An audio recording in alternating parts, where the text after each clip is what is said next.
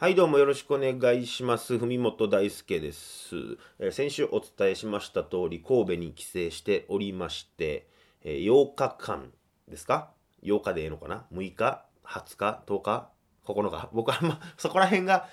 わからないまま、みんなどっかでな、習った？それって。8日とか6日とか20日とかって。まあ、8日ですわ。8日間。8日でええんか、えー帰っておりまして、えー今日はそこら辺のお話中心に進めていきたいなと思っております。よろしくお願いします。文本大輔のフォークス始まります本大輔の大輔の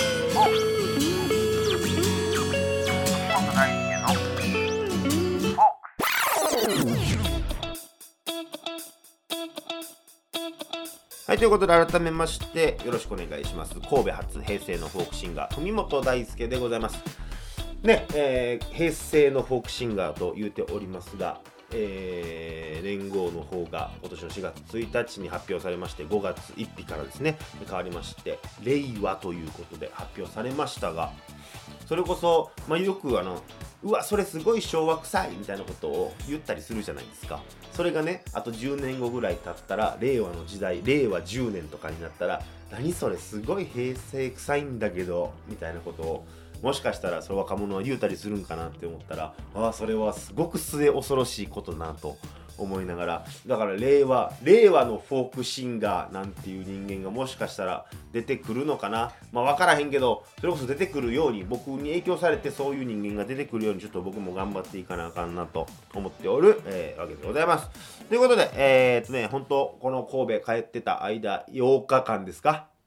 ?8 日？うん、8日間ですか？いろんなことが、8日間ですわ。いろんなことがありましたよ、本当に。ね、楽しいことも、嬉しいことも、悲しいことも、いろんなことがあったわけですけども。まあ、楽しいことから喋っていきましょうかね。うん。まず言いますと、あの、僕、髪の毛を切りましたね。あんなことどうでもええかもしれないんですけども、髪の毛切りまして、なかなか東京でね、髪の毛切ろうと思っても、美容室、まあこんな柄にもなくというかあれですけど、美容室とかやっぱ高いんですよ、東京で行こうと思ったら。だからいつも1000円カット行ってたわけなんですけど、まあ久々に神戸帰って地元板江戸ですわ。美容院行こう思ったら、もう2000円ちょっとなんですね。やったら全然行きたいなと思って、久々に美容室の方に行きまして、皆さんの美容室のマナーっていうか皆さんどうされてるかなってちょっとこれも聞きたいんですけど喋ります？僕結構喋るんが苦手で美容室とかで。それこそ、うん、なんかね音楽の話とかされるのがあんまり好きじゃなくてどちらかというと聞く側にすごく回っちゃって疲れるんで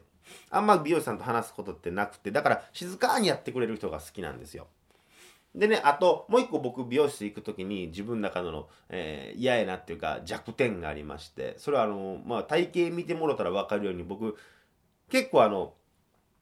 太って、太っ、うん、代謝がええんです。代謝がいい。代謝がいいね。代謝が良くてね。特にこの3月末、4月初めとかそうですけども、ちょうど中途半端な時期じゃないですか。寒いなと思って外では厚着してても室内入ったら暖房効いててすごく暑くなったりとかそれこそ美容室とかあのなんかあの首にガンってなんかされてピタッてあのうーん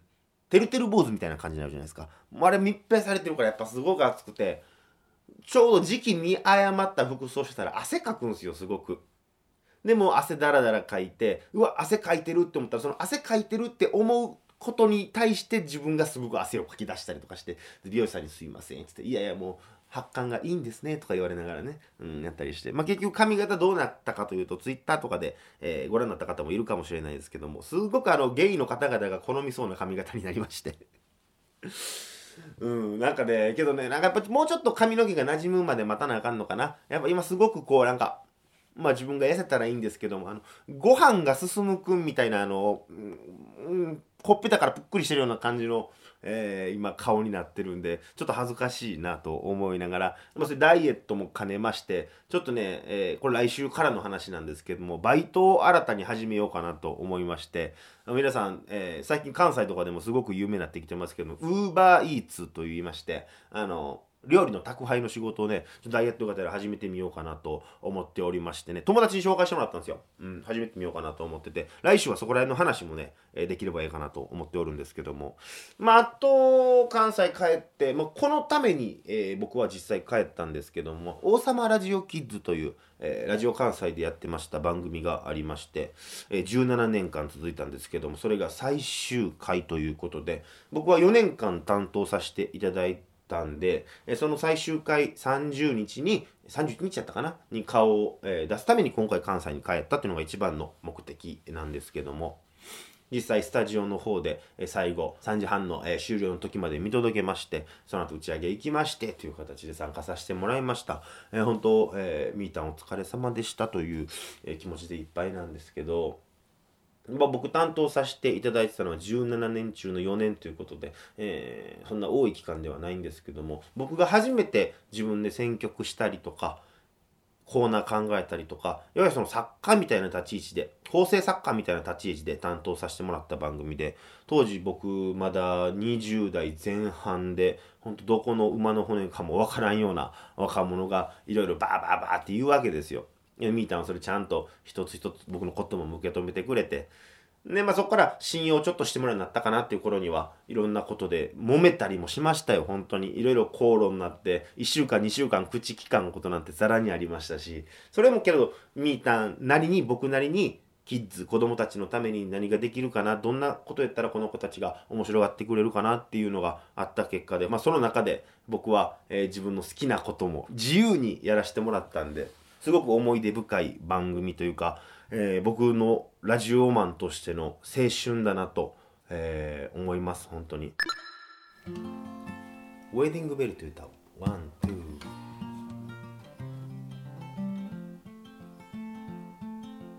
風の頼りを破り捨て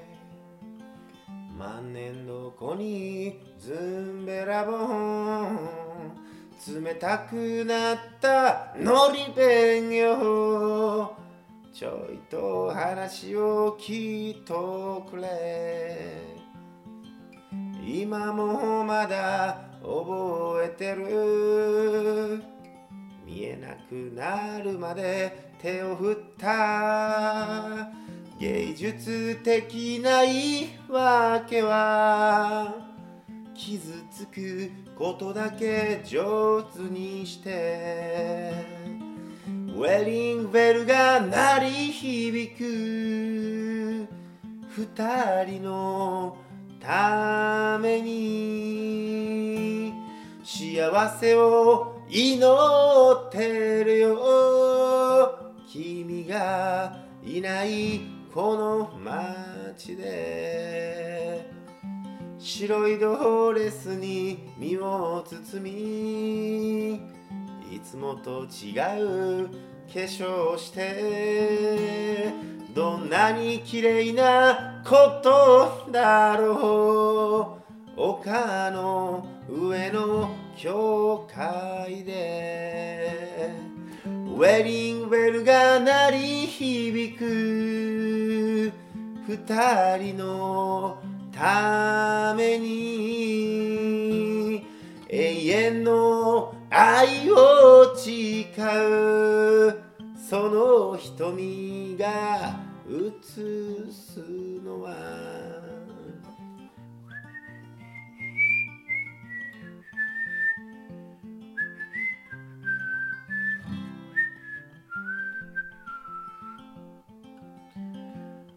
かこんな日がやってくることを